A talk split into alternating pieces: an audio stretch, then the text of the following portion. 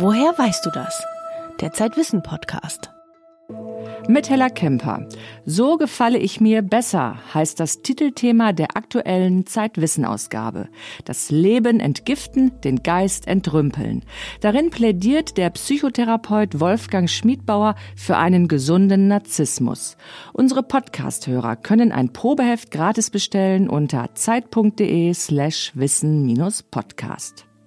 Unsere Themen heute. Der berühmte Biologe Edward Wilson wird 90 Jahre alt. Wir haben ihn in Harvard besucht. Psychotherapie und Religion. Geht das zusammen?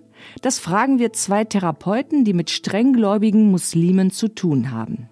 Und wir stellen zwei Schulprojekte vor, die sich für Nachhaltigkeit engagieren.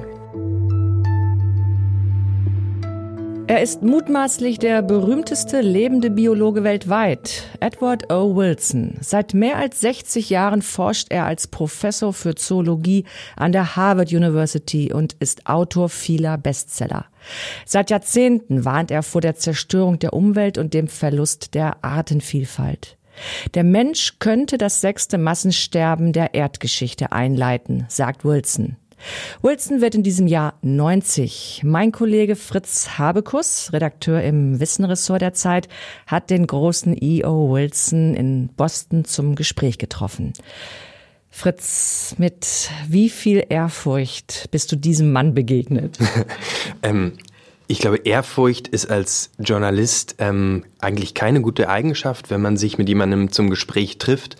Es war aber schon so, dass als ich die E-Mail von E.O. Wilson bekommen habe und er gesagt hat, lieber Fritz, wir können uns am 3. Januar treffen bei mir im Büro in Cambridge an der Harvard University, dass ich schon ziemlich aufgeregt war. Und das ist so ein bisschen so, als würde Einstein einem eine Mail schreiben. So hat sich das angefühlt.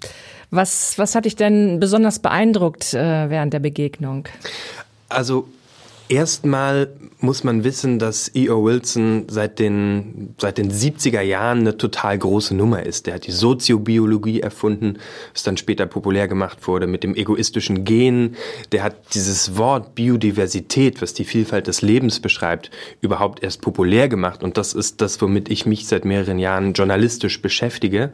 Ähm, das heißt, größer als E.O. Wilson kann man eigentlich nicht sein in diesem Feld.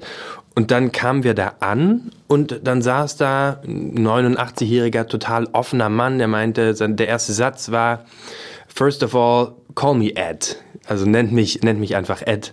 Und er hat uns einen Platz angeboten und wir haben uns ähm, dann sehr zwanglos unterhalten und das war total, ein total unprätentiöses Gespräch. Wilson zeichnet ja sehr dramatische Szenarien vom Artensterben. Wie schlimm ist dein Eindruck äh, nach dem Gespräch mit Wilson? Steht es denn um die Tiere und Pflanzen wirklich? Sachen, die mich am meisten überrascht haben, ist, wie wenig wir eigentlich wissen darüber, wie Ökosysteme funktionieren. Und das fängt mit so einer ganz basalen Frage an, wie viele Arten kennen wir überhaupt? Ne? Also von ähm, bislang beschrieben sind ungefähr zwei Millionen Arten und es gibt, wie viele es noch gibt, da laufen die Schätzungen auseinander zwischen fünf bis zu 100 Millionen Arten. Wahrscheinlich sind so um die neun, zehn Millionen insgesamt. Das heißt, wir kennen erst einen ganz kleinen Teil der Arten ähm, auf der Erde überhaupt und ähm, wir wissen natürlich über die meisten Arten die beschrieben sind, auch sehr, sehr wenig. Und wir wissen vor allen Dingen ganz wenig darüber, wie Arten miteinander interagieren, was für einen Effekt die auf Ökosysteme haben und insgesamt wie Ökosysteme, die ja sehr, sehr komplex sind, insgesamt funktionieren und was die Kräfteverhältnisse da sind. Und wir stehen da erst ganz am Anfang. Und ähm, Wilson sagt aber gleichzeitig, selbst wenn wir sehr wenig wissen, wissen wir immer noch genug, um jetzt zu handeln. How can we solve Alzheimer's or lung cancer? Wir wissen auch nicht alles über Alzheimer oder Lungenkrebs, aber wenn jemand krank ist, behandeln wir ihn trotzdem. So ist es auch mit dem Umweltschutz. Wir müssen nicht alles wissen, um das Ökosystem zu schützen. Dennoch sollten wir alles daran setzen, die 90 Prozent der unerforschten Arten zu erkunden. Millionen von Spezies sind noch unbekannt. Fritz, hat denn Wilson eine Idee, einen Vorschlag, wie die Menschen ihr Verhältnis zur Natur verbessern können? Das war ein ganz interessanter Moment, weil ähm, Wilson tatsächlich argumentiert, ähm, dass wir der Natur ihren intrinsischen Wert zurückgeben müssen. Es gibt die Strömung in der Biologie, Natur einen ökonomischen Wert äh, festzuschreiben. Aber was Wilson sagt, ähm, wir müssen Naturschutz so tief im Wertesystem und im Glaubenssystem der Menschen verankern, dass Naturschutz sowas wie eine quasi religiöse Pflicht wird. Und er hat ähm, dann an, einem, an einer Stelle sogar aus der Bibel zitiert. God says, let countless creatures teem in the sea. Gott sagt in der Bibel, es wimmle das Wasser von lebendigem Getier und Vögel sollen fliegen auf Erden und unter der Feste des Himmels. Und davon kann sich die Wissenschaft ruhig eine Scheibe abschneiden. In einer idealen Welt gibt es eine fast religiöse Achtung der Umwelt, in der wir leben feeling about the environment of land in which you live. Fritz, du hast es eben schon mal angedeutet. Es gibt ja auch den Vorschlag, den Ökonomen gemacht haben, nämlich die sagen, wäre es nicht sinnvoll auszurechnen, welchen Nutzen die Natur für uns Menschen hat? Also ganz konkret in Euro oder Dollar.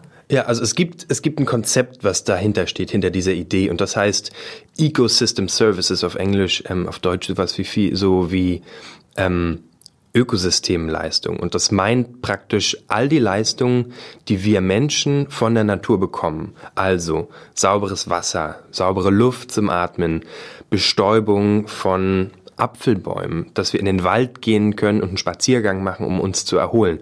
Alles solche Begriffe, ähm, alles solche Konzepte hat man zusammengefasst unter diesem Begriff und man hat versucht, das zusammenzurechnen. Willst du mal raten, wie hoch dieser Betrag ist?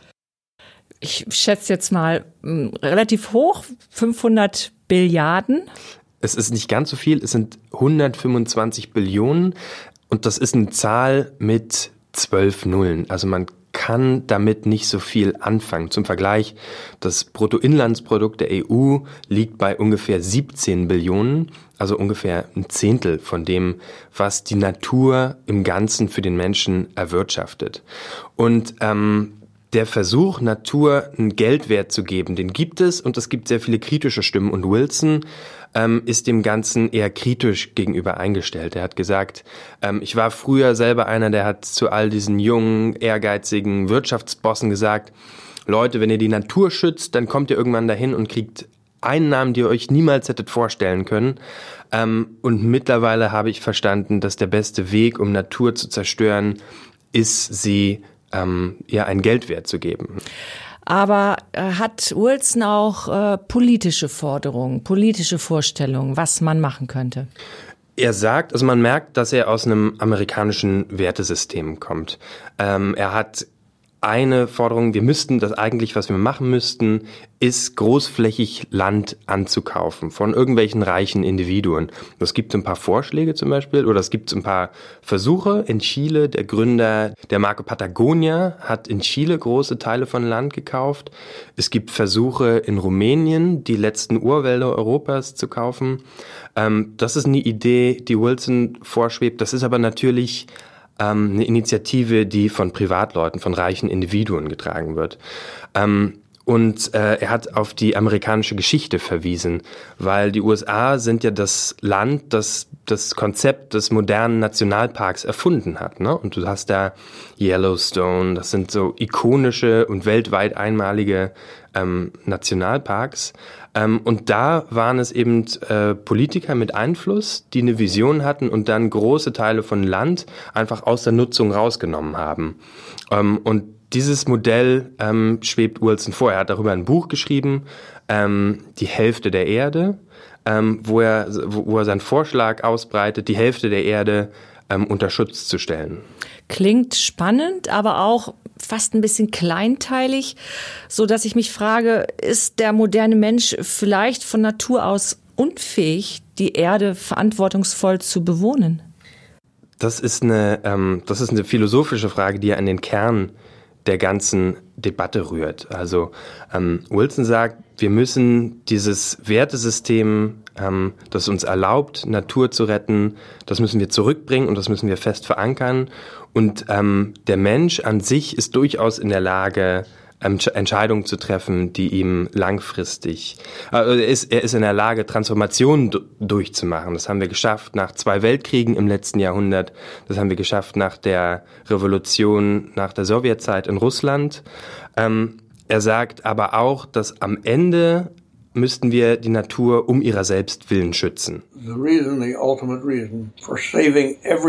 Der letzte Grund, alles zu schützen, was nur möglich ist, ist der, dass dieser Planet unser Erbe ist. Wir stammen von der Erde ab. Wir sind ein elementarer Teil von ihr. Und der Mensch ist der Geist der Natur, denn wir sind die einzige denkende Spezies. Wir müssen über die Zukunft entscheiden. Es ist fast so wie mit einer Familie. Man kann sie vernachlässigen, oder man kann sich um sie kümmern. Fritz Habekus hat den Biologen Edward Wilson in Boston getroffen. Vielen Dank für die kleine Ökologielektion, Fritz. In der aktuellen Ausgabe von Zeitwissen schreibt unsere Autorin Birgit Herden über die Frage, was ist eigentlich Leben und wie ist es entstanden? Erstaunlicherweise wird darüber in der Wissenschaft noch immer kontrovers diskutiert und es gibt eine neue Theorie, die für Aufregung sorgt.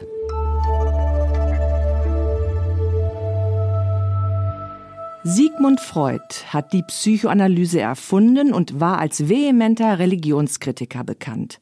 Das heißt nicht, dass die Psychoanalyse für religiöse Menschen ungeeignet wäre.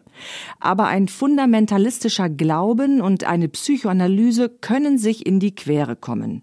Zwei Menschen, die sich damit auskennen, sind Burkhard Hofmann und Ibrahim Rüschow. Der eine ist katholisch aufgewachsen und behandelt regelmäßig psychisch kranke Patienten am Persischen Golf. Der andere ist Muslim und hat eine Praxis für Psychotherapie in Rüsselsheim. Ein Beitrag von Esra Ayari. Seit 1991 betreibt der Psychotherapeut Burkhard Hofmann seine Praxis in Hamburg. Seit zehn Jahren therapiert er aber auch Menschen in arabischen Ländern. Das hat mit einer Patientin zu tun. So kam ein Kollege mal auf mich zu und äh, fragte mich, ob ich bereit sei, jemanden zu behandeln. Bei dieser Patientin war so ein Valium-Missbrauch äh, völlig aus dem Ruder gelaufen. Das wurde, da wurde ihm Angst und Bang und dann hat er um Mitbehandlung gebeten. Das lief recht gut.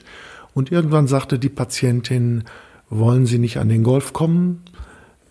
Es ist doch äh, ein großer Bedarf da. Wir stellen den Raum zur Verfügung und sicherlich zehn Patienten pro Tag. Es war ein trübes Winterwetter und ich dachte mir, was habe ich zu verlieren?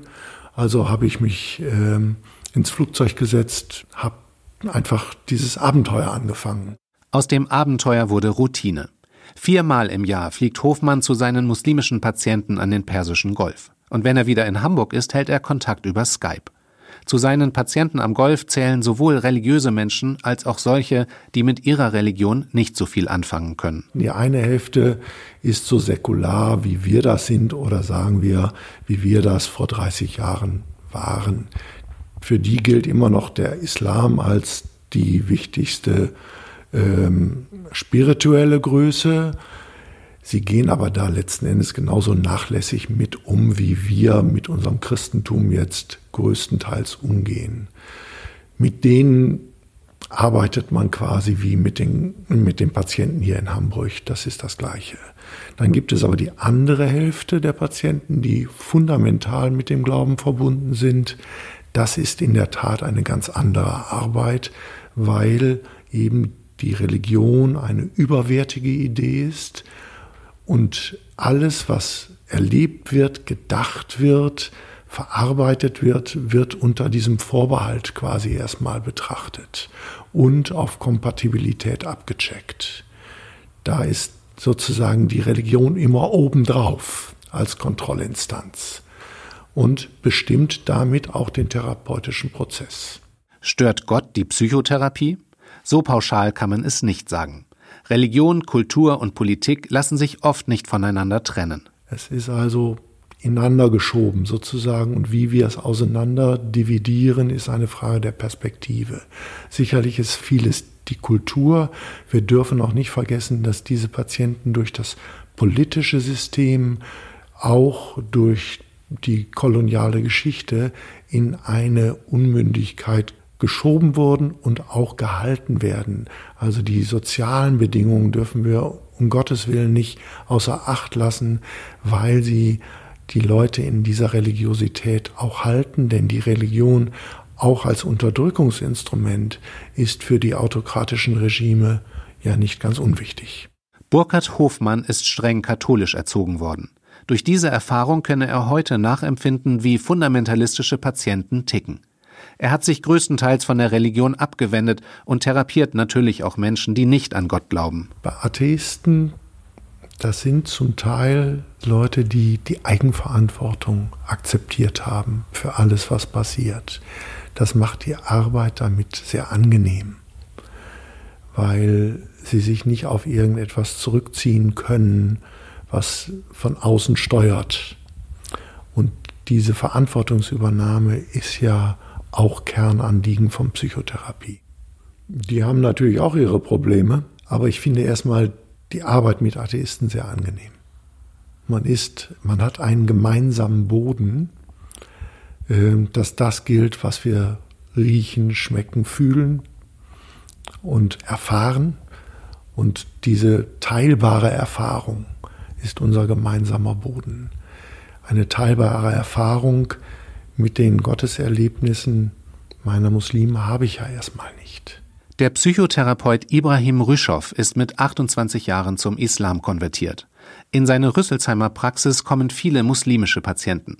Haben Sie andere psychische Probleme als Nichtmuslime? Wenn man äh, rund ums Mittelmeer, einen katholischen Italiener, einen orthodoxen Griechen, einen koptischen Ägypter, äh, einen Marokkaner, der ist Muslim oder einen Maroniten, einen Libanesen, wenn sie die aus ähnlichen sozialen Verhältnissen haben und, äh, und anonymisieren, dann haben sie es sehr schwer zu sagen, wer da welche Religion hat, das geht fast gar nicht mehr. Alle Therapeuten wissen das auch, ja, wenn sie aus dem Mittelmeerraum Patienten haben, die ähneln sich sehr. Da bin ich sehr vorsichtig mit dem Vergleich weil es den Islam auch nicht gibt. Es gibt von Senegal über den Orient bis hin nach Malaysia die unterschiedlichsten Formen. Und das ist ja bei einer Weltreligion auch gar nicht anders denkbar. Äh, und deswegen kann man nicht äh, sagen, der Islam ist einfach immer so die, die, die letzte Begründung für irgendetwas. So leicht ist es nicht. Ob Christ, Muslim oder Atheist ist in Rüschows Praxis zweitrangig. Entscheidend für den Therapieerfolg ist eher, wie dogmatisch jemand mit seinen Überzeugungen umgeht. Unter sehr frommen Leuten gibt es natürlich viele, die sagen, der Koran ist alles, was ich brauche. Auch zur Genesung, wenn ich Probleme habe, muss ich der Koran lesen. Der Koran ist die Medizin. Äh, das, die lehnen natürlich alles, was da ist, an Psychotherapie ab. Vor allem ist sie auch westlich und weiß ich was alles, gottlos und so, ja. Wissenschaftlich lässt den Menschen die Gottbeziehung draußen.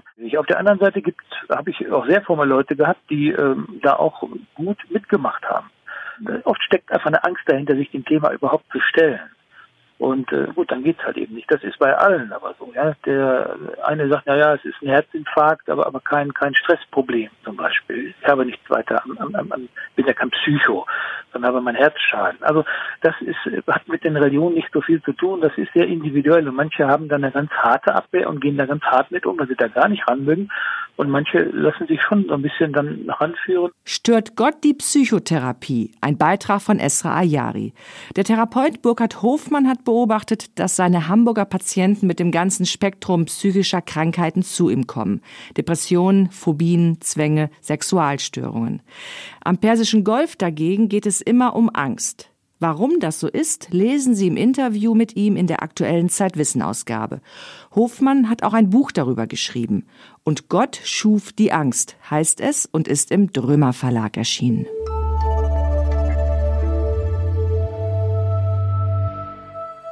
Zum siebten Mal verleiht Zeitwissen im März den Preis Mut zur Nachhaltigkeit. Er wird in den Kategorien Wissen, Handeln und Durchstarten verliehen. Nominiert sind auch zwei Ideen, die eine nachhaltige Lebensweise im Alltag von Kindern und Jugendlichen verankern sollen. Christoph Schmitz möchte Schulen dazu bringen, Möhren und Salat auf ihren Schulhöfen anzubauen. Schmitz hat Landwirtschaft und Wirtschaftswissenschaften studiert und auf dem Hof seiner Eltern selbst gelernt, wie man Kartoffeln anbaut. Und wie lange es dauert, bis aus den Knollen Pommes werden. Genau darum geht es auch bei Academia, dass wir Kindern den äh, Wert von Lebensmitteln und äh, die Herkunft und wie man sie anbaut äh, näher bringt. Und das tun wir mit unserem äh, bundesweiten Bildungsprogramm die Gemüseakademie. Als Wissenschaftler hat Christoph Schmitz seine Idee erst theoretisch durchgespielt. Dann gewann er seine Schwester als Verbündete. Sie ist Grundschullehrerin. In ihrer Klasse starteten die beiden einen Feldversuch. Sie teilten die Kinder in zwei Gruppen ein. Die eine Hälfte ackerte in der Praxis, die andere nur in der Theorie. Was man halt gemerkt hat, ist bei den Kindern, die das ähm, praktisch erlebt haben, da war es einfach viel ähm, tiefer drin. Also die äh, haben erstmal viel begeisterter über das Thema gesprochen. Sie haben äh, ein größeres Wissen gehabt, äh, auch in den Details. Ähm, und genau, das waren so die Hauptindikatoren, ne, dass sie einfach ein höheres ja, einen höheren Bezug einfach aufgebaut haben, dadurch, dass sie es alles erlebt haben und nicht nur im Buch oder in der Theorie äh, beschrieben bekommen haben. Und wenn die Kinder nicht auf den Acker können, muss der Acker eben zu den Kindern kommen. Christoph Schmidts Ziel ist es, dass jede Schule auf ihrem Schulhof eine kleine Ecke für den Gemüseanbau nutzt. Wir haben eine äh, Fruchtfolge, die insgesamt äh, 25 Gemüsekulturen involviert, die dann auf dem kleinsten Raum angebo äh, angebaut werden. Aber für uns ist wichtig, dass es eben kein Hochbeet ist. Äh, nur in aller wirklich aller wirklichen Ausnahmefällen haben wir dann ein, ein Hochbeet oder ähm, äh, ähnliches, aber sonst ist es uns wichtig, dass dort, wo die Kinder normalerweise drauf stehen, dass darauf auch das Gemüse wächst und wir auch denen zeigen, wie wertvoll der Boden ist und wie wichtig das ist, auch diesen Boden zu schützen. Bevor im Frühling die Aussaat beginnt, sorgen Schmitz und sein Team dafür, dass alle mit an Bord sind, vom Hausmeister bis zum Schulleiter. Sie bilden die Lehrer fort und suchen einen geeigneten Platz für das Gemüsebeet. Dann wird der Acker umgegraben, oft werden die Eltern auch mit eingebunden und wir sind da noch beratend und wir kommen dann wirklich mit der ersten Pflanzung, äh, steigen wir dann richtig praktisch mit ein. Wir kommen dann mit unserem Team und äh, pflanzen mit den Kindern und den Lehrern gemeinsam ähm, in einer ersten Runde die ersten Gemüsekulturen aus. Die Gemüseakademie besteht aus 20 Lernmodulen. Zu den Unterrichtsmaterialien gehören auch Rätsel und Übungen für die Kinder.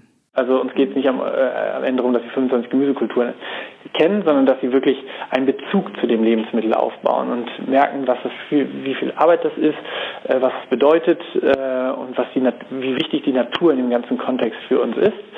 Ähm, und äh, das merken die eigentlich relativ schnell. Wenn die Schüler die Gemüseakademie durchlaufen haben, haben sie fast 100 Stunden geackert. Bei Sonne und bei Regen, im Klassenzimmer und auf dem Beet. Und das mitten in der Stadt.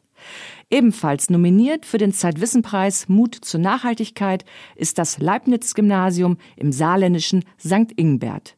Dort lernen Schüler und Schülerinnen von Klasse 5 an, wie Nachhaltigkeit im Alltag aussieht. Unterrichtet wird in einem Passivhaus, das keine Heizungsanlage benötigt. Die Schüler schreiben auf recyceltem Papier, verzichten auf Plastikflaschen und essen in der Mensa vor allem regionale und Fairtrade-Produkte. Anja Leuschner hat mit den Schülern über ihren Alltag gesprochen. Ich bin Alexander, ich komme aus der 11. Klasse für mich ist die Nachhaltigkeit hier an der Schule von sehr hohem Stellenwert, denn schließlich verbringen wir die meiste Zeit des Tages als Schüler in der Schule. Für mich hat Nachhaltigkeit in der Hinsicht einen großen Stellenwert, wenn sie halt sehr subtil durchgeführt werden kann, im Sinne von, dass sie erfüllt wird, ohne dass man es unbedingt mitbekommt. Zum Beispiel haben wir äh, Schul-T-Shirts, die wir nachhaltig produzieren lassen oder auch Stahlflaschen, die bei uns verkauft werden, halt einfach, dass keine Plastikflaschen verwendet werden müssen. Eva Donner. Also Nachhaltigkeit bedeutet für mich im Endeffekt, dass man nicht nur auf diesen ökologischen Teil achtet, wie man es halt oft macht im Sinne von Klimawandel, sondern auch halt auf den wirtschaftlichen, aber vor allem auch auf den sozialen Teil und dass man halt auch mal ähm, Entwicklungsländer anguckt, wie leben die dort, wie kann man denen auch dort vor allem auch helfen. Und das machen wir ja hier auch mit unserer Partnerschule in Simbabwe. Ich bin Annika, ich bin in der zehnten Klasse und äh, für mich ist an der Schule halt wichtig, dass die Nachhaltigkeit auch nicht zu kurz kommt, weil wir verkaufen ja auch die nachhaltigen Schulprodukte und so und in der Mensa ist es ja auch wichtig, damit halt auch noch die nächsten Generationen genug haben. Das ist mir persönlich auch wichtig, also der soziale Anteil, dass zum Beispiel meine Kinder und äh, meine Enkel auch noch den Lebensstandard von uns sozusagen haben können. Ich habe in der Schule auch speziell in der Schülerfirma sehr viel über Nachhaltigkeit gelernt und das halt auch ein bisschen nach Hause gebracht und halt meinen Eltern erzählt. Wir haben sehr oft halt früher noch Plastiktüten im DM oder so geholt. Auf jeden Fall habe ich halt die äh, drauf angesprochen und dann seitdem benutzen wir auch wieder wiederverwendbare Tüten und haben uns solche gekauft. Und ähm, auch Brotdosen und wiederverwendbare Flaschen haben wir auch geholt. Schüler und Schülerinnen vom Leibniz-Gymnasium im saarländischen St. Ingbert. Die Schule könnte ein Modell für die Zukunft sein und ist nominiert für den Zeitwissenpreis Mut zur Nachhaltigkeit, der Ende März in Hamburg verliehen wird.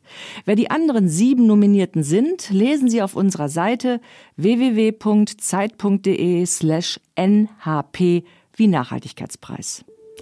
Weitere Themen im aktuellen Zeitwissenheft. Auto Deutschland im Wandel, wie ein Aachener Professor bezahlbare Elektrokleinwagen baut. Die Blutsauger, warum reiche Alte für das Blut junger Menschen viel Geld bezahlen. Kann man die Welt sich selbst überlassen? Ein Gespräch mit dem Harvard-Psychologen Steven Pinker. Und die großen Denkschulen. Diesmal Sigmund Freud.